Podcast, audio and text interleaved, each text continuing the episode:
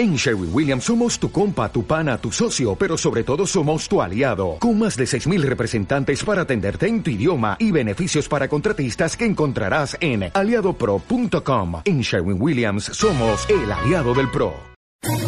¿Quieres especular en la bolsa de la mano de un profesional? Operativadax.com. Recibe al momento en tu móvil las compras y ventas que realiza Alberto Iturralde sobre el índice DAX. Nunca ha sido tan sencillo ganar en bolsa. Operativadax.com sí que podamos contar con él. A ver si Alberto Iturralde podemos saludarle ya. Alberto, muy buenas tardes. Madre mía, lo bueno de todo esto es que hemos escuchado a Alberto García Lluís, que hacía un montón que no lo escuchaba. Sí, sí, sí. Muy buenas tardes. Muy buenas tardes, sí, es verdad, se nos han liado los teléfonos y esto pasa, ¿no? Esto pasa, pero hay que, hay que salir del lío como se pueda. En fin, em, bueno, a ver, centrémonos, eh, que además hemos perdido un montón de tiempo con esto. Em, sesión, como la hemos visto hoy, porque además es una semana complicada. Aquí en Europa, tema Brexit que hemos visto que Teresa May dice que ya que posiblemente se espere a, al finales de marzo para activar el, artículo 50, eh, Grecia negociaciones, eh, elecciones en Holanda, eh, la subida de tipos de Estados Unidos que se prevé. Bueno, es una semana complicada, ¿no? No, mire, fíjate, cuando nos encontramos con subidas en el mercado y noticias que en teoría generan eh, miedo o de alguna manera precaución es bueno, porque de hecho fíjate como nuestro IBEX, que hoy cerraba como bien comentaba antes Manu, en la zona, en los 9.995 justo debajo de los 10.000, nuestro IBEX apenas tiene volatilidad, es decir, apenas tiene síntomas de giro a la baja. Si nos encontramos con índices subiendo y con noticias que de alguna manera nos inspiran a ver los toros desde la barrera, es decir, a no incorporarnos alcistas como debimos haber hecho.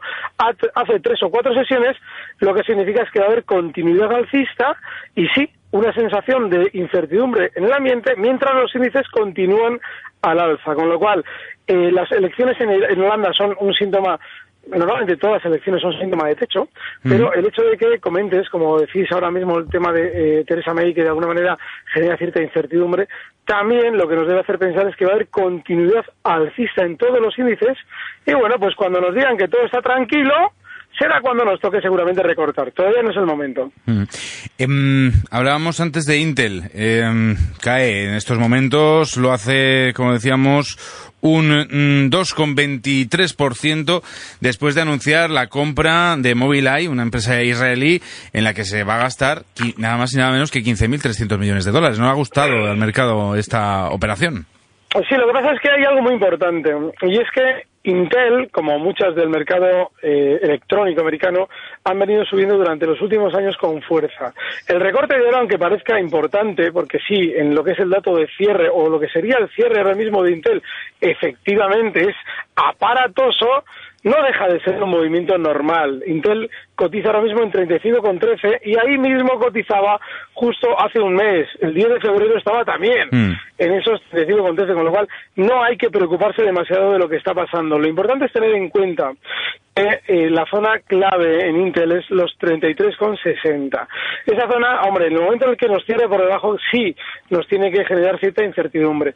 Pero no ahora mismo preocuparnos demasiado. Y máxime si tenemos en cuenta que en esta zona es fácil vender. Es decir, los inversores de Intel que ahora escuchan noticias negativas venden porque dicen, bueno, al fin y al cabo le gano algo. Bueno, pues eso es un síntoma alcista, es decir, eso es síntoma de que la casa está retomando títulos al más mínimo recorte para continuar subiendo. No hay que volverse locos por la noticia teóricamente negativa que nos está dando hoy Intel. Y ya por último, eh, Teniendo en cuenta además que vamos a tener dentro de unos momentos aquí a Andrés Barceló, que es el, eh, director general de UNESID, que es la patronal de la siderurgia en nuestro país, eh, quería saber si tiene algún tipo de explicación técnica fundamental la subida que hemos visto hoy eh, de ArcelorMittal y Acerinox.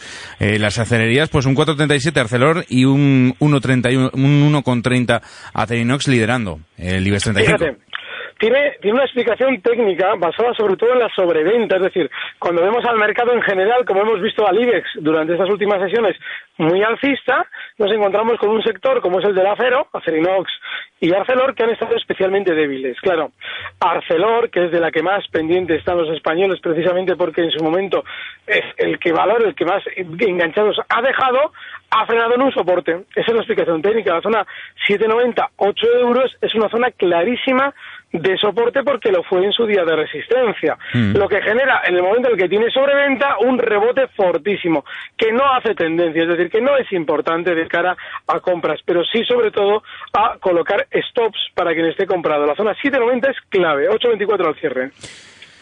Alberto Iturralde ha costado, pero ha merecido la pena. Gracias Desde luego. una vez más. Un fuerte abrazo, chicos. Hasta la próxima. Recibe al momento las operaciones de Alberto Iturralde vía SMS en tu móvil. Operativa DAX.com.